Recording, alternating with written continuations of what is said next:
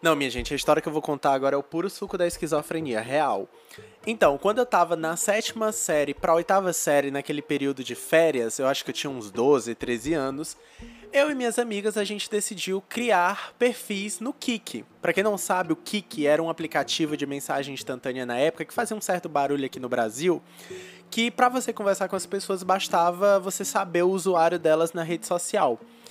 E aí a gente criou esses perfis, mas não com os nossos belos rostinhos lindos e maravilhosos daquela época, mas sim com fotos de mulheres lindas e gostosas e modelos que a gente fingia ser dentro do Kik. E aí a gente uma mania de conversar com pessoas desconhecidas que a gente encontrava no Instagram, porque muita gente colocava naquela época o usuário no Instagram. E aí a gente encontrava, geralmente de preferência, pessoas que fossem o mais esquizofrênica possíveis para conversar dentro do Kik claro, se passando por essas mulheres lindas e maravilhosas. E a gente encontrou muita gente.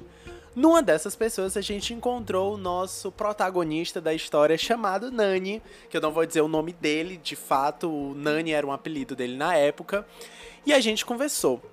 Como é que eu descrevo o Nani? O Nani, ele era um homem branco, feio. Naquela época a gente considerava ele feio, não, a gente considerava horroroso. E por que eu digo considerava naquela época? Porque hoje eu tenho uma filosofia de não chamar as pessoas mais de feio, porque eu acho que o que é feio para mim pode ser bonito para você e vice-versa. Então, é, eu não chamo que ele é horroroso hoje, mas naquela época eu considerava horroroso. Ele tinha um problema assim que o queixo dele ele não tinha queixo.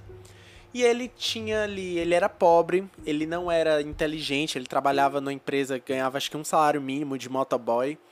É, ele não tinha queixo, já falei. E ele estava envelhecendo, então era um homem ali nos seus 30 para os seus 40 anos e ele estava sozinho. Ele queria muito encontrar o grande amor da vida dele e ele não tinha ninguém, porque, né, como ele era uma pessoa não tão provida de beleza, vamos colocar assim, ele não tinha encontrado ninguém. E a gente era o quê? Três mulheres lindas, gostosas e modelo falando com ele.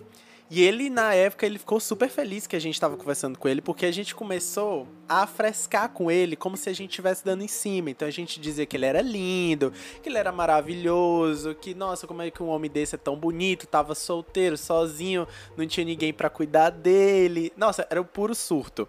E a gente dizia que a gente era modelo que trabalhava nos Estados Unidos, morava nos Estados Unidos, e a gente até na época se lamentava que a gente é, não podia ir pro Brasil porque era muito caro é, só pra ver ele, né? Porque ele ficava perguntando quando é que a gente ia ver ele um dia. Ele morava em Fortaleza. Meu Deus, eu já dando é, informações a mais.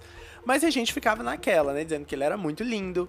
E ele super caía nessa, gente. Olha como é, é, era loucamente daquele homem. E aí, a gente era engraçado porque a gente con conversava com ele todos os dias. E a gente conversava coisas assim, até da nossa vida, que tinha acontecido no dia a dia. E ele contava as coisas dele que tinha acontecido também. É engraçado que quando ele dava um rolê com os amigos dele, que era no mesmo naipe dele, era homens velhos com bucho de cerveja, ele mandava foto do rolê tomando cerveja com esses amigos aí dele. Gente, eram umas fotos que ele mandava assim do povo tudo com sem camisa, de barriga de cerveja, tomando cerveja, sentado num bar. Era uma coisa muito engraçada. A gente rachava, a gente rachava o bico de rir. E aí o Nani, né, nessa conversa, a gente conversava muito com ele. Aí teve um dia que eu cheguei pro Nani e eu comecei a procurar fotos de festa nos Estados Unidos, né? Festas americanas. E aí eu encontrei uma foto que era mais ou menos uma mão feminina segurando aqueles copos vermelhos de plástico que tem em festa americana, sabe? E aí eu mandei essa foto para ele. Eu falei assim: ah, a, a, é, agora estamos numa festa aqui que tá acontecendo numa casa nos Estados Unidos e a gente tá tomando cerveja nesse copo vermelho, que aqui nos Estados Unidos, sabe, a gente chama de Red Cups. E aí a gente se acaba de rir hoje porque a gente falou no privado assim: nossa, Matheus, eu nunca ia imaginar que copo vermelho se traduzia em Red Cup, né? Só que como o Nani não era tão inteligente, ele nem se ligou que, que era a tradução literal do nome copo vermelho. E a gente rachava o bico de rir também dessas besteiras. E aí, né, acabou, acabou as nossas férias, a gente tinha conversado com ele bastante tempo durante uma dessas nossas férias e chegou as aulas. Aí a gente teve as aulas, paramos de conversar com ele e aí chegou nas férias do meio do ano. E aí a gente já tinha perdido nossas contas das gostosonas modelos lá que a gente usava no Kik. Qual foi a nossa ideia? Criar outros perfis de gostosonas com outras fotos, com outros nomes. Eu lembro que os nomes eram tipo assim: Fátimazinha, Vanessa e Carmen. Eu lembro que eu acho que eu era a Fátimazinha. Porque como eu moro aqui hoje no bairro de Fátima, então o meu nome era Fátimazinha. E aí a gente criou com vários nomes diferentes. Eu nem lembro mais os nomes novos que a gente tinha criado. E tornamos a falar com ele de novo, com outros rostos, com outras caras, com outro nome. E Ai, meu Deus, arrotei. E ele jurava que eram outras mulheres gostosanas dando em cima dele de novo. Gente, qual a chance do raio cair duas vezes no mesmo lugar, né? O cara, ele não tinha percebido e achou que, né, tava caindo pela segunda vez no mesmo lugar o raio. E aí a gente tornava a conversar com ele e tal.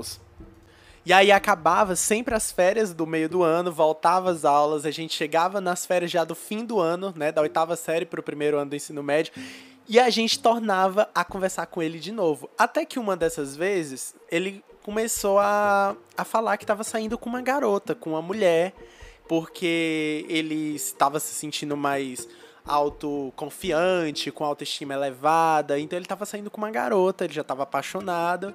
E quando a gente hoje. E, e, e hoje a gente descobriu que ele, Nani, é casado com essa mulher até hoje. Ele tem dois filhos com ela e a gente acha muito massa isso porque ele começou a namorar com essa mulher porque ele começou a se sentir confiante já que toda, todas as férias a gente dava em cima dele através dos perfis das gostosonas. Eu acho que isso levou demais a autoestima do cara que ele até hoje acho que se sentiu confiante para dar em cima de alguém e, e se sentiu mais bonito, né? Então a gente diz que a gente foi o cupido do Nani de uma maneira meio errada, mas que acabou dando certo no final e a gente, de certa maneira, é um orgulho pra gente, né? Vamos, vamos dizer aí, a gente era criança com de 13 anos, adolescente de 13 anos e fizemos um homem encontrar e formar a sua linda família. Então, digamos assim.